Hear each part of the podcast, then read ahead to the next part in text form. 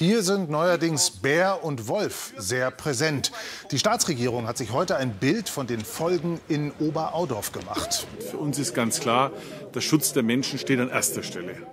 Schönen guten Abend. Der Wolf gehört hier nicht her. So hat Markus Söder heute auch gesprochen bei seinem Besuch im Landkreis Rosenheim. In dieser Region hat aber ein Wolf vor ein paar Tagen Schafe gerissen, genau wie ein Bär. Und jetzt sorgen sich viele Menschen dort um ihre Weidetiere. Sie bangen um Touristen und um ihr eigenes Leben. Droht in Bayern womöglich wirklich dasselbe wie gut 250 Kilometer weiter im Trentino, wo ein Bär einen Jogger getötet hat und wo jetzt nicht nur Angst herrscht, sondern auch Zorn? Hans Hinterberger und Judith Rubatscher. Wir sind in den Trentiner Bergen, im Bärenland. Gabriele Petrizi joggt hier regelmäßig. Auch jetzt noch nach dem Tod seines Freundes Andrea Papi, der Anfang April auf so einer Laufrunde von einer Bärin getötet wurde. Er war ein ruhiger Typ.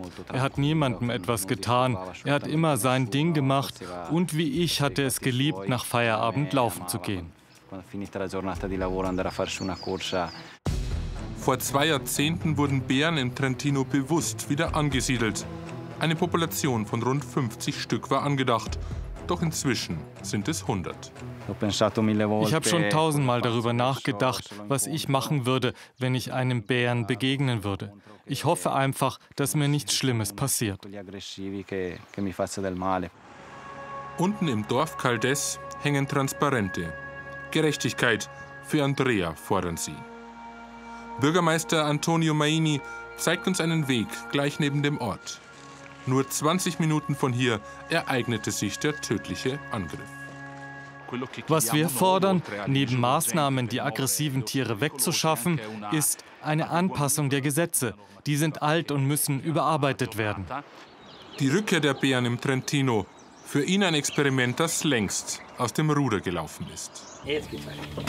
Und die Auswirkungen dieses Experiments sind auch in Bayern spürbar.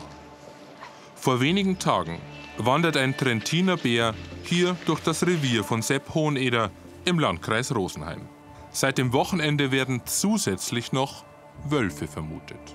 Die Bilanz der letzten Woche war auf alle Fälle sechs Schafe und mindestens drei Rehe. Das sieht dann so aus.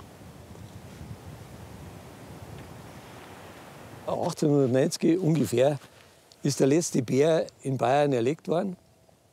Und alle haben gejubelt. Die haben ja nicht wegen der Gaudi gejubelt. Aber würde er einen Bären schießen, wenn es eine Behörde anordnet? Nein, ganz sicher nicht. Ganz sicher nicht. Er hat gute Gründe. Denn Bär wie Wolf fallen nicht ins Jagdrecht, sondern in die europäische und nationale Naturschutzgesetzgebung. Und da wird es bürokratisch und emotional zugleich. Das ist nichts für Sepp Hohneder. Auch die Bärin JJ4 wurde nicht einfach geschossen, sondern am Ende nur gefangen. Vorausgegangen waren behördliche Verfahren, es gab Klagen, es gab Gerichtsentscheidungen. Nun lebt die Bärin hier in einem kleinen Gehege bei Trient und der Streit geht weiter. Vor dem Tor versammelt sich die Tierschutzorganisation LAV. Wir fordern Freiheit für JJ4. Und wenn das nicht geht, dann wenigstens, dass sie in ein anderes Gehege kommt, irgendwo ins Ausland. Das hier ist ein Gefängnis. Da kann ein Bär nicht leben. Unter anderem ein Gehege bei Passau haben sie ausfindig gemacht, das größer wäre und bereitstünde. Und die noch freien Bären in den Wäldern des Trentino? Mit denen müssten die Menschen eben leben lernen, sagen die Tierschützer. Eine Haltung, die ihm nicht gefällt. Am Fuße des Ortler züchtet Reinhold Messner seine Jacks. Sowohl auf seinen Expeditionen als auch hier hat er oft genug mit Bären zu tun. Und der Wolf gehört in Südtirol erst recht zum Alltag. Im Moment wird die Wut immer größer. Die Bergbauern gehen zum Teil weg, sagen, sie können die Almen nicht mehr bewirtschaften. Es gebe eine gewaltige Kluft, die Tierschützer und Almbauern trenne. Hier diese Gruppe, die davon leben müssen, ihre Schafe, Ziegen und so weiter auf die Alpen zu treiben. Und da die andere Gruppe, das sind Städter, das sind Tierschützer, die meinen es schon gut, aber sie haben relativ wenig Ahnung von den Problemen, die Bären und Wölfe mit sich bringen. Er fordert klare, in ganz Europa gültige Regeln. Nicht Regierungsapparate weit weg von den Betroffenen sollen über die Abschüsse entscheiden, sondern die Bürgermeister vor Ort. Schnell und definitiv. Aber würden die Bürgermeister diese Verantwortung überhaupt tragen wollen? Ja, würde er schon, sagt Bürgermeister Bernhard in Oberaudorf. Obwohl er die Konsequenzen kennt. Seit er sich klar gegen Bär und Wolf positioniert hat, bekommt er Dutzende erboste Mails von Tierschützern. Wenn ich das aber abwäge und jetzt sehe meine äh, Almbauern zum Teil, die ich ja zum Großteil persönlich kenne und ich die Kinder kenne, die zwischen den Bauernhöfen spazieren gehen und ich da wirklich eine Gefahr im Verzug sehe, dann ist mir jetzt dieses Kind oder die Familie wichtiger als äh, vielleicht angreifende E-Mails. Dann fast zeitgleich mit unserem Besuch gestern eine Pressekonferenz des Ministerpräsidenten zum Wolf. Eineres reicht, dann kann in dem äh, zuständigen Gebiet eine entsprechende ähm, ähm, Entnahme erfolgen. Bayern verschärft die Maßnahmen. Ein gerissenes Nutztier soll in Zukunft genügen, um gleich mehrere Wölfe zu schießen. Zwar nicht der Bürgermeister, aber das Landratsamt soll entscheiden. Doch der Bund Naturschutz prüft umgehend eine Klage. Und auch die Bundesumweltministerin bezweifelt heute die Gesetzmäßigkeit der bayerischen Wolfsverordnung. Weil ich die Sorgen ernst nehme, werbe ich um Lösungen, statt dass wir populistisch darüber diskutieren und Gesetze verabschieden, wie in Bayern gerade passiert, die jetzt für diejenigen, die über Wolfsabschüsse entscheiden müssen, massive Rechtsunsicherheit schafft. Im Val di Sole im Trentino wird Gabriele Fedrizzi auch künftig in den Bergen laufen gehen. Wir sind hier aufgewachsen, wir leben hier. Das ist auch der Grund, warum ich diesen Sport so liebe, mitten in der Natur. Ich würde es nie schaffen ohne. Und auch das, was da passiert ist, wird mich nicht davon abhalten. Aber die Angst ist groß. Wem gehört die Heimat? Diese Frage wird in Bayern, Trentino und anderswo noch für viele Diskussionen sorgen.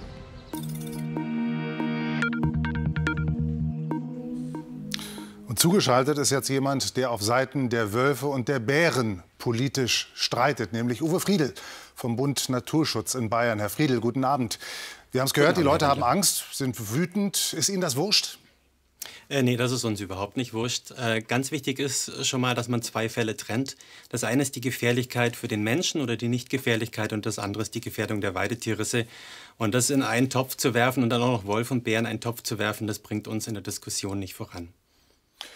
Dann äh, halten wir es auseinander und schauen auf die Weidetiere, auf den wirtschaftlichen Aspekt. Reinhold Messner hat es in dem Beitrag gesagt, die Einbauern geben auf, deswegen, weil das inzwischen zu großen Schaden hervorruft. Was tun?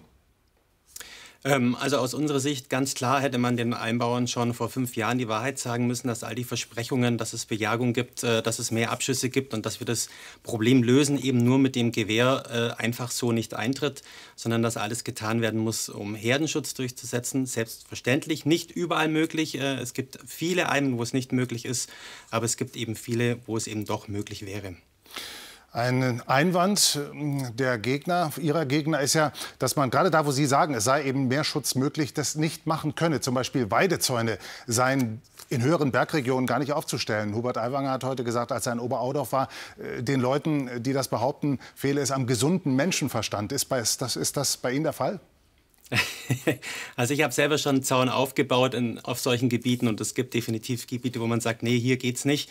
Und dann gibt es aber andere Weideflächen, wo man sagt, okay, hier geht's, eventuell die ähm, Flächen nah am Alpgebäude, äh, in den Tallagen und so weiter. Und diese Ausweitung von den nicht zumutbar schützbaren Weidegebieten, die geht ja viel weiter über das hinaus, als das, was tatsächlich das nicht schützbare äh, Berggebiet ist.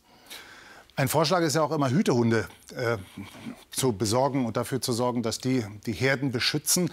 Da ist der Einwand, die vertreiben halt auch Touristen und sind für Touristen gefährlich. Also grundsätzlich sind Herdenschutzhunde nur für einen kleineren Teil der, ähm, der Betriebe eine, eine, Option, weil man auch ausreichend Tiere braucht und so weiter. Aber äh, ein Herdenschutzhund, der gut trainiert ist und der geprüft wird, und das sollte natürlich der Fall sein, kann zwischen Menschen äh, und Wölfen gut unterscheiden ähm, und hängt natürlich auch vom Verhalten der Touristen ab, äh, selbstverständlich. Ähm, da muss natürlich doch die dementsprechende Bildung äh, in der Bevölkerung äh, betrieben werden und da unterstützen wir als Bund Naturschutz sehr gerne.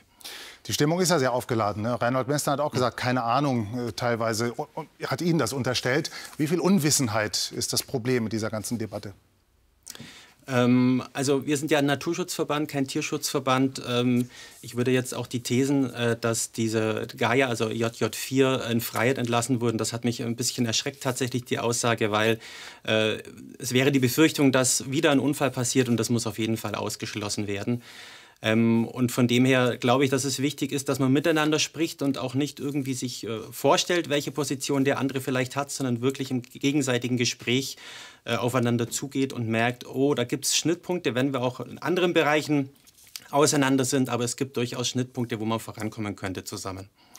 Sie haben sich gestern, Herr Friedel, als Bund Naturschutzbereich sehr kritisch geäußert über die hm. Verordnung, diese neue Entnahmeverordnung, wie es offiziell heißt, die das bayerische Kabinett beschlossen hat. Wollen Sie hm. nun gegen diese Verordnung klagen oder nicht? Ähm, also wir wollen, dass das Bundesnaturschutzgesetz eingehalten wird. Wir schauen uns das noch mal ganz genau an und prüfen das. Und eine Klage kommt auf jeden Fall in Frage. Übrigens denken da die anderen Naturschutzverbände genauso. Warum zögern Sie noch, jetzt schon zu sagen, ja, wir klagen? Ähm, weil wir gesagt das erst besprechen müssen. Das entscheide ich nicht allein oder, oder einer von uns, die Vorstandschaft, sondern das wird wirklich entschieden, zusammen auch mit unseren Kreisgruppen übrigens vor Ort im Alpenraum, die da äh, wie immer sehr intensiv befragen zu dem Thema. Ähm, und dann muss das Ganze natürlich auch noch juristisch abgeklärt werden. Ähm, aber das wird jetzt relativ schnell gehen, dass wir in diesen Prozess reingehen. In dem Film ist das deutlich geworden, dass die Leute im Trentino sagen, haben Sie unseren Reportern erzählt, die sich dort umgeschaut haben.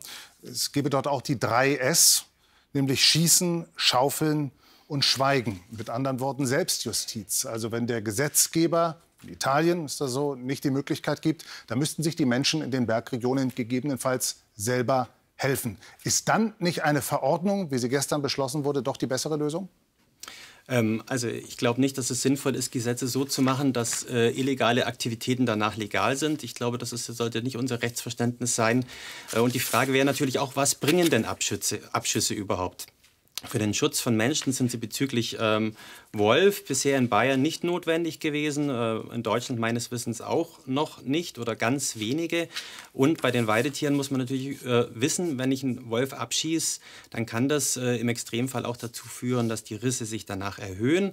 Also es ist alles nicht ganz so einfach, dass man sagt, Wolf tot, weniger Weidetierrisse, äh, sondern das ist ein bisschen komplexer. Ähm, und da sollten wir wirklich aufpassen, was wir tun. Dank nach Nürnberg. Von da ist er nämlich zugeschaltet. Uwe Friedel vom Bund Naturschutz. Schönen Abend. Danke. Dankeschön. Warum gibt es eigentlich sowas wie den Nockerberg oder den Maibock-Anstich nicht auf Bundesebene? Django Asyl hat jedenfalls beim Maibock gestern gezeigt, dass nicht nur Markus Söder Ampelbashing beherrscht.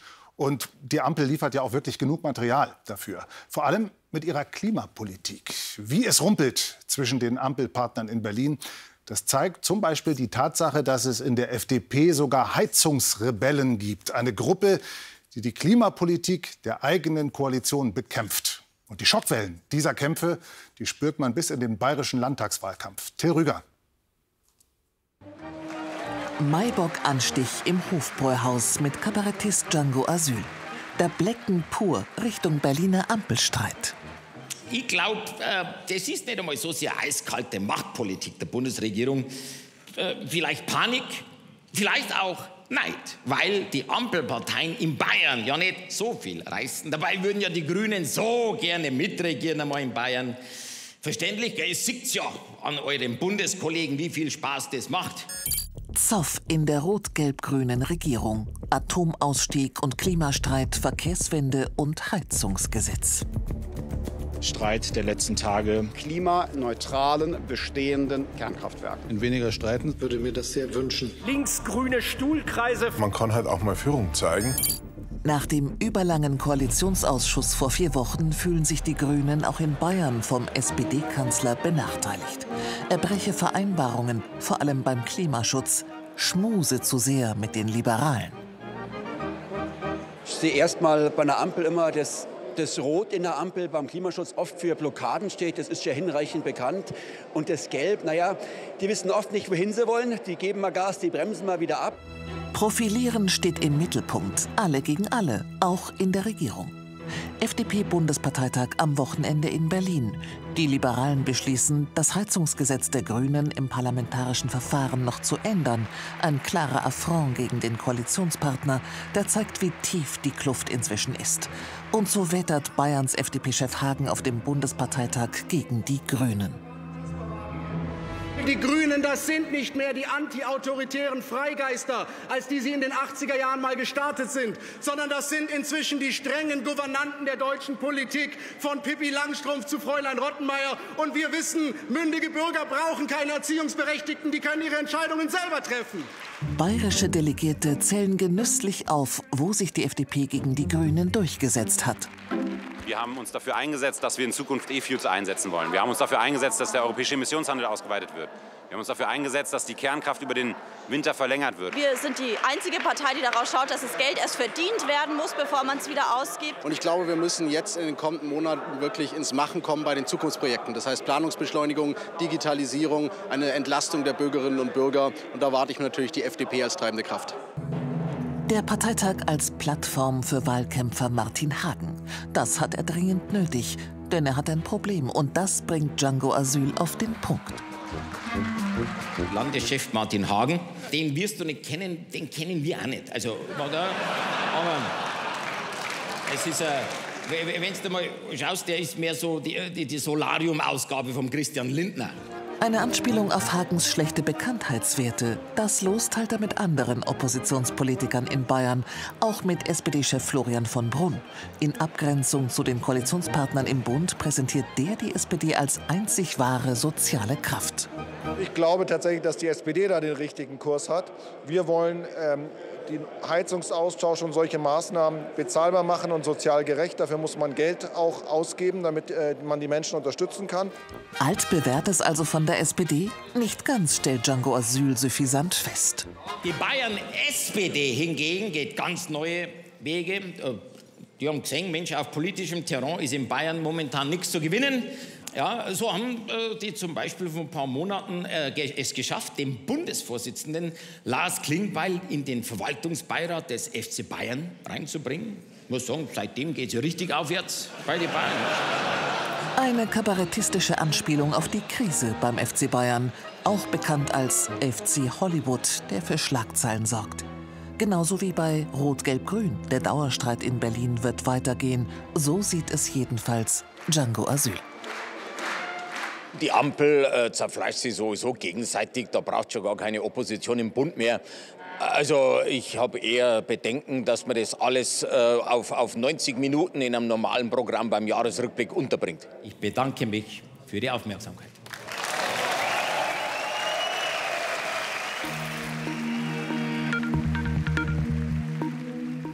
Dieser Streit in Berlin, der wird nicht nur weitergehen, der geht im Moment weiter, denn im Kanzleramt sitzen die Parteispitzen zusammen beim Koalitionsausschuss und suchen nach mehr Gemeinsamkeiten.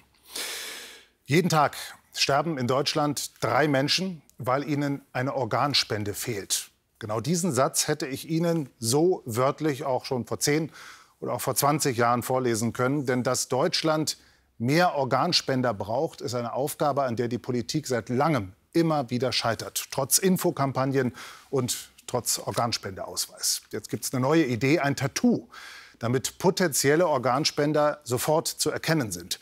Denn wenn denn wirklich mal ein Organ zur Verfügung steht, dann muss alles schnell und reibungslos klappen. Die Kontrovers-Story von Johannes Lenz. 5 Uhr morgens, Klinikum Großhadern in München. Ich bin Gökçe. Ja, genau. Gleich werden Gökçe Yavuz und ihr Team eine Lunge entnehmen. Letzte Vorbereitungen auf dem Weg zum Flughafen. Die Zeit drängt. Gleich soll die OP beginnen. Eigentlich worst case wäre, dass wir das Organ anschauen und ähm, feststellen, dass das äh, doch nicht passend ist für dieses Empfänger und nicht so gut ist, dann würden wir das nicht entnehmen. Doch der Versuch ist es dem Chirurgenteam wert, denn Lungen sind selten. Mit Charterflügen wie diesem sind sie deshalb europaweit unterwegs. Karina aus München wartet auf eine Lunge. Und das schon seit vier Jahren. Sie leidet an einer seltenen Lungenkrankheit. Also so eine Transplantation ist in meiner Situation ja Prinzip Hoffnung. Und ähm, natürlich erhoffe ich mir davon Lebensqualität zurück. Und ähm, das nicht zu machen, ist keine Option. Heute steht ein wichtiger Lungentest an. Die Ärzte wollen herausfinden, ob sie auf der Warteliste aufrücken kann. Ich kriege ja auch Ergebnisse. Ich hoffe dann natürlich immer, dass die nicht zu schlecht sind. Also ich möchte sagen, dass ich ohne meine Familie und mein Umfeld das so auch gar nicht bewältigen könnte. Die geben mir eigentlich auch die meiste Kraft. Zusammen mit ihrem Mann geht es ins Klinikum. Jeder Schritt fällt ihr extrem schwer. Nein, es geht überhaupt nicht schnell. Und eigentlich bin ich jetzt auch schon richtig außer Puste. Alle vier Monate muss sie etliche Untersuchungen über sich ergehen lassen. Schlechte Ergebnisse bedeuten, dass sie auf der Warteliste für eine Lunge nach oben wandert. Gleich wird sich das entscheiden. Zurück am Flughafen. Das Chirurgenteam trifft auf die Piloten. Der Zeitplan ist eng getaktet. Insgesamt können beim Transport und im OP an die 100 Menschen beteiligt sein. Ein Krankenhaus hat den Spender der Lunge gemeldet bei der Deutschen Stiftung Organtransplantation. Sie gibt die Daten an Eurotransplant weiter. Hier sind Empfänger nach Dringlichkeit gelistet. Dann wird das Transplantationszentrum informiert, wer in Frage kommt. Das Krankenhaus schickt das Chirurgenteam los. Sie führen die Entnahme durch und bringen das Organ zurück ins Transplantationszentrum, wo die Implantation stattfindet. Das Team ist europaweit unterwegs. Wo es genau hingeht, dürfen wir nicht sagen. Aus Datenschutzgründen darf niemand wissen, welches Organ genau zu welchem Empfänger geht. An der Klinik angekommen. Also wir wollen den Arbeitstag so abschließen, wenn wir das Organ entnehmen und äh, wie gesagt in unsere Klinik zurückbringen können. Das werden wir jetzt erfahren, ob das dann passt, ob wir das entnehmen können. Ein Restrisiko bleibt. In einem Fall von fünf ist die Entnahme nicht erfolgreich. Carina macht derweil eine Untersuchung Sorgen. Der sechs Minuten G-Test ist die schlimmste Untersuchung, weil das so erschöpfend ist, sechs Minuten gehen zu müssen. Das ist halt brutal anstrengend. Und ich laufe, glaube ich, 230 Meter. Sie gehen hin und her, flott wie möglich, aber Sie dürfen auch jederzeit Pause machen. Ja?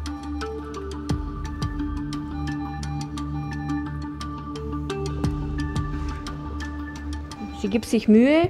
Sie hat überhaupt gar keine Pause gemacht. Äh, Rhythmus ist gleich. Ja, so. Sie ist gut.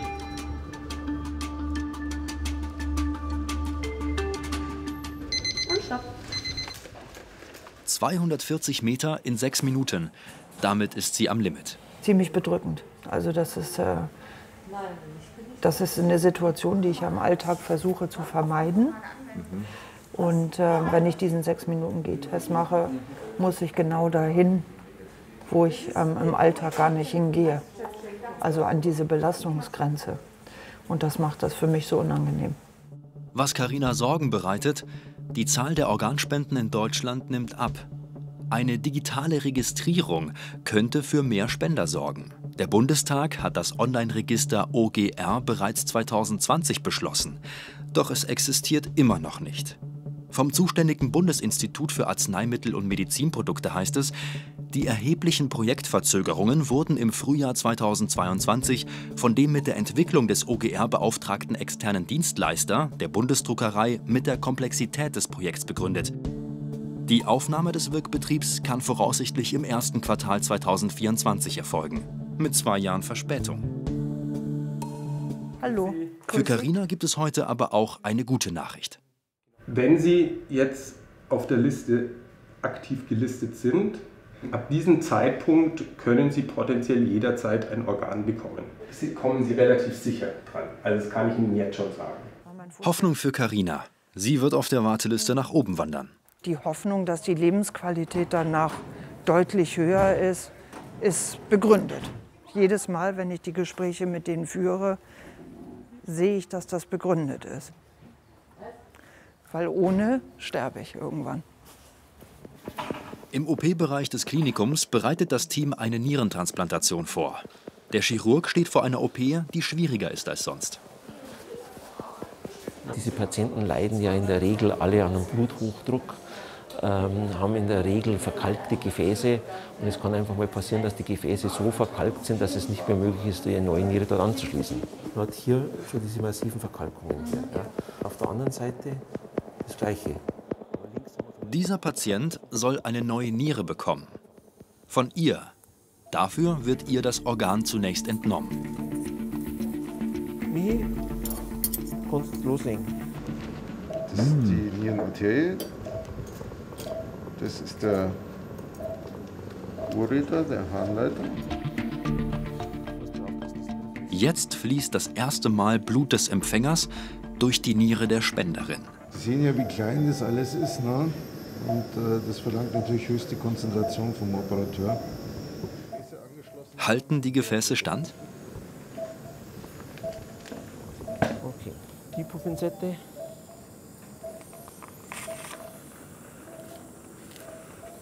Perfekt.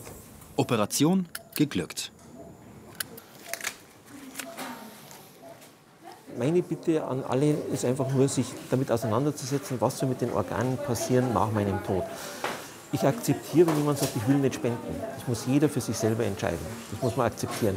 Aber was passieren soll, ist, dass jeder für Lebzeiten mal darüber nachdenkt, was mit seinen Organen passieren soll. Auf tausende benötigte Organe kommen nur einige hundert Spender. Jede OP zählt.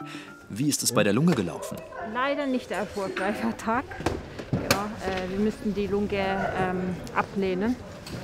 Wir haben das nicht mitgenommen äh, weil das, äh, wenn wir das angeschaut haben, am Ende von der Operation nicht so passend war für den Empfänger und auch von der Qualität her nicht so gut war. Der Spender war Raucher. Die Folge? Starke Rußablagerungen. Das macht eine Spende unmöglich. Also ohne Lunge zurück nach München. Das Team ist enttäuscht. Das ist natürlich schon äh, frustrierend, wenn man jetzt weiß, dass dann ein Patient den Anruf bekommen hat, ins Krankenhaus gefahren ist und wahrscheinlich schon irgendwie ins, ins Nachthemd gepackt wurde, im Bett gewartet hat und schon allen erzählt hat, dass er ein Organ bekommt. Und äh, dann wird das natürlich ge gecancelt, abgesagt.